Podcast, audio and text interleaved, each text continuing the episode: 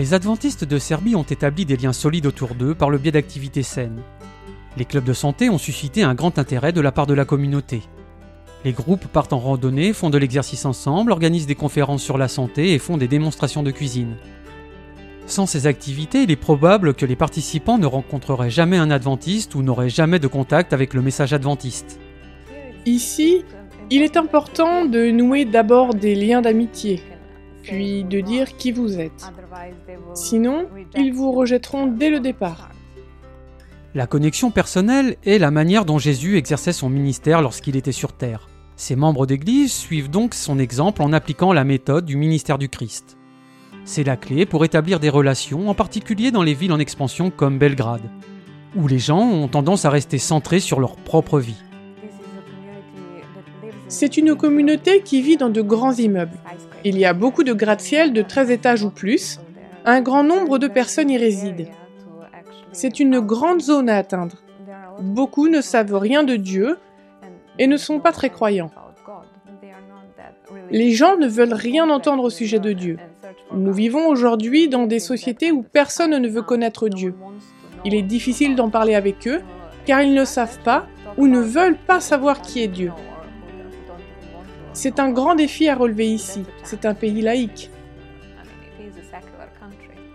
Il y a quelques années encore, le quartier connu sous le nom de Novi Belgrade n'avait pas d'église adventiste. Chaque fois que les membres de l'église qui vivaient dans cette partie de la ville voulaient se réunir, ils devaient effectuer de grandes distances pour se rendre à l'église la plus proche.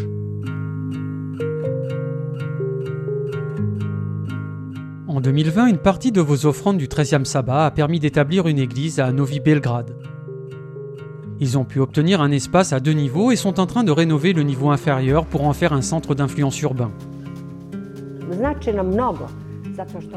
Cela signifie beaucoup pour nous car nous avons nos propres services, nous pouvons inviter des amis.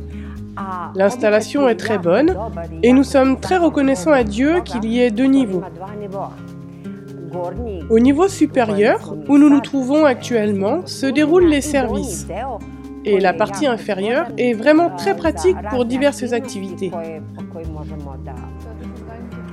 Ce sera bientôt un centre d'influence et nous allons avoir des clubs de santé ici.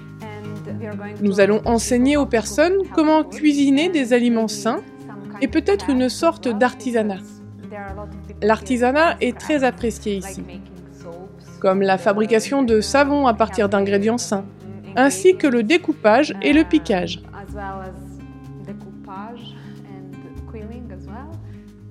Vos contributions à l'offrande du 13e sabbat ont déjà été reçues avec gratitude.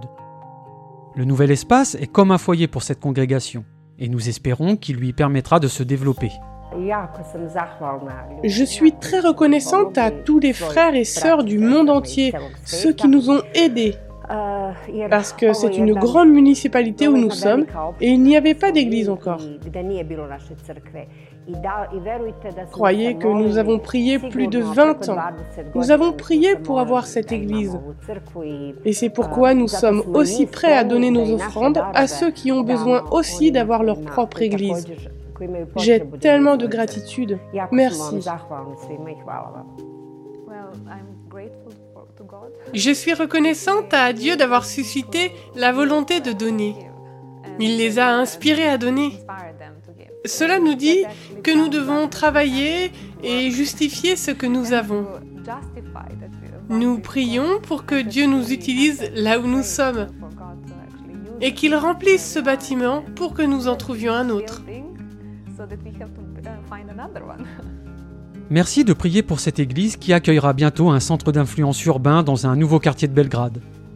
Merci pour l'offrande du 13e sabbat en 2020 et d'avoir fait du rêve de cette congrégation une réalité.